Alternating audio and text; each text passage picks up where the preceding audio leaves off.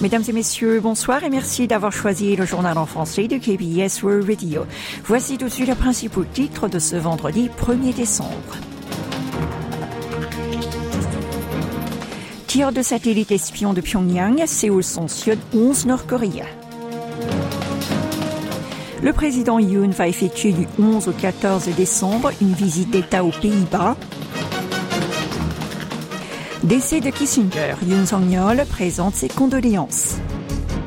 Et pour terminer, nous allons vous parler du chanteur Yoo Sung-joon qui a fini par remporter son procès sur la délivrance de visa.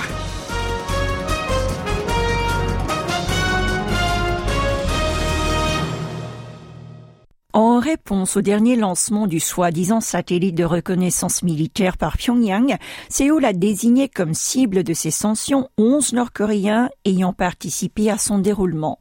Cinq d'entre eux, dont Lee chul directeur adjoint de l'administration nationale de la technologie aérospatiale, sont impliqués dans la construction du satellite et l'approvisionnement de matériel. Six autres individus ont participé à la recherche, au développement et au déploiement de missiles balistiques.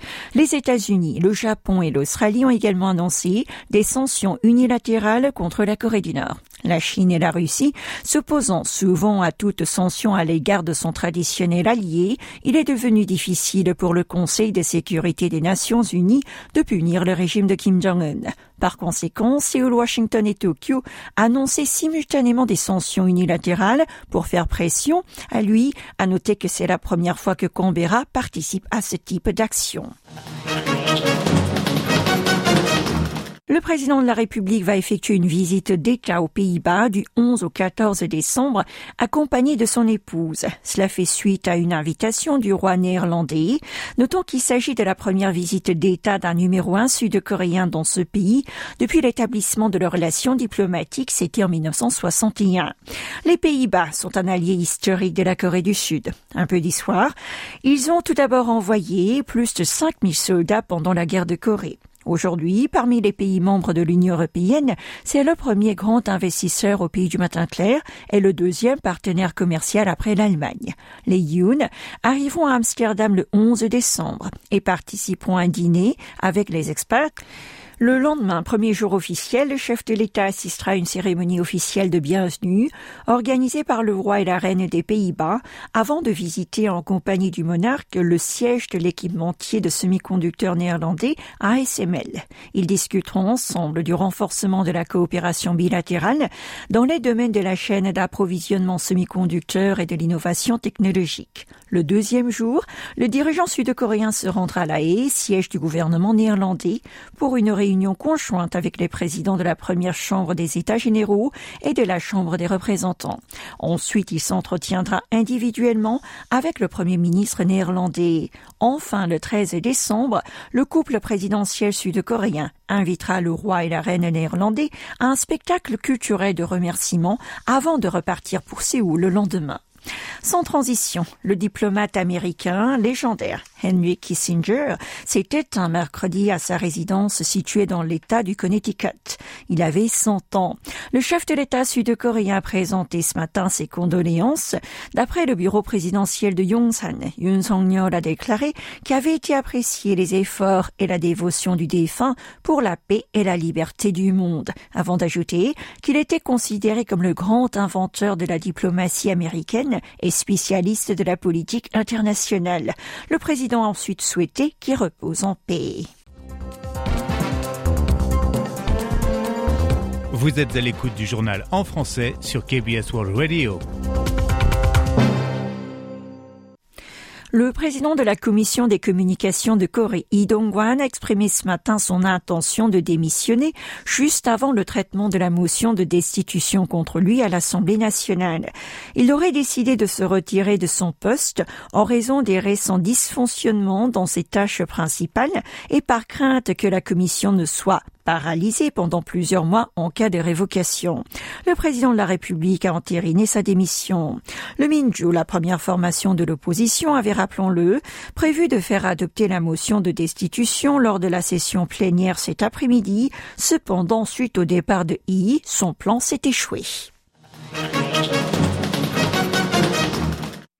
Économie à présent. Les exportations sud-coréennes ont atteint 55,8 milliards de dollars le mois dernier. Selon les données publiées par le ministère de l'Industrie, il s'agit d'une augmentation de 7,8% glissement annuel. À noter que c'est le chiffre le plus important depuis juillet 2022. Les ventes à l'étranger sont en effet reparties à la hausse depuis octobre dernier. Parmi les 15 articles clés, considérés, 12 ont enregistré un accroissement, notamment les semi-conducteurs, le plus grand fleuron de la Corée du Sud, ont bondi de 12,9%. Quant aux importations, elles ont reculé de 11,6%. La balance commerciale a ainsi affiché 3,8 milliards de dollars d'excédent. C'est le sixième mois consécutif que le solde est positif. Et voici un tout autre sujet. Cet hiver, la demande d'électricité devrait atteindre un record. Le ministre de l'Industrie a annoncé ce matin les perspectives sur l'approvisionnement d'électricité et les dispositifs mis en place. Selon Pang la demande d'électricité maximale de janvier aura lieu au cours de sa troisième semaine. Elle sera comprise entre 91,3 et 97,2 gigawatts. En hiver dernier, ce chiffre atteint 94,5, mais il peut encore augmenter si la vague de froid venue du pôle Nord arrive alors que la neige reste accumulée. La capacité d'alimentation électrique de cette période-là sera de 105,9 gigawatts, mais si la demande explose, la capacité de réserve risque de baisser jusqu'à 8,7. Dans cette situation, le ministère prévoit de produire au maximum 7,7 gigawatts supplémentaires en accroissant la puissance des générateurs et en recourant aux ressources de réponse à la demande ce n'est pas tout. Les réacteurs nucléaires Shinano 2 et Samchok Blue 1 seront exploités à titre d'essai. Par indiquer se préparer sérieusement à toute éventualité afin de prévenir des perturbations dans la vie quotidienne des citoyens et les activités industrielles. Le ministre des Affaires étrangères Pak Jin a reçu hier la haut-commissaire adjointe des Nations Unies pour les réfugiés Kelly Clements, ainsi que l'acteur Chung Woo-song, ambassadeur de bonne volonté du HCR. Ensemble, ils ont discuté des tendances mondiales en matière des réfugiés et des moyens pour renforcer la coopération bilatérale. Tout en saluant le leadership de l'agence onusienne, le chef de la diplomatie a promis que la Corée du Sud soutiendra ses efforts afin de résoudre les problèmes des réfugiés et ce, en tant que pays responsable au sein de la communauté internationale. Son interlocutrice l'a alors remercié, espérer que Séoul apporte une contribution significative lors du deuxième forum mondial sur les réfugiés.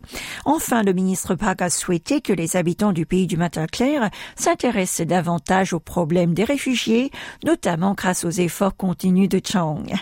Et avant de clore ce journal, nous recevons Tiffen Genestier qui va nous parler de Yusung Jun. Bonsoir Tiffaine. Bonsoir Ayon, bonsoir à tous. Le chanteur qui avait acquis la citoyenneté américaine pour échapper au service militaire et s'était vu refuser l'entrée en Corée du Sud a fini par remporter hier son procès sur la délivrance de visa.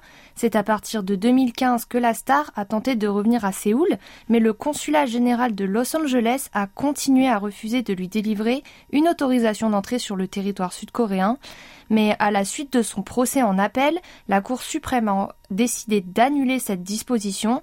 Cela veut donc dire que si l'ancienne vedette des années 90 demande à nouveau un permis d'entrée, le gouvernement devra reconsidérer sa décision. Ainsi, si Yu obtient un visa, il pourra revenir après 21 ans dans son pays d'origine, où il avait connu un grand succès avec des titres comme Nanana, Nightmare ou encore Which Can You Find.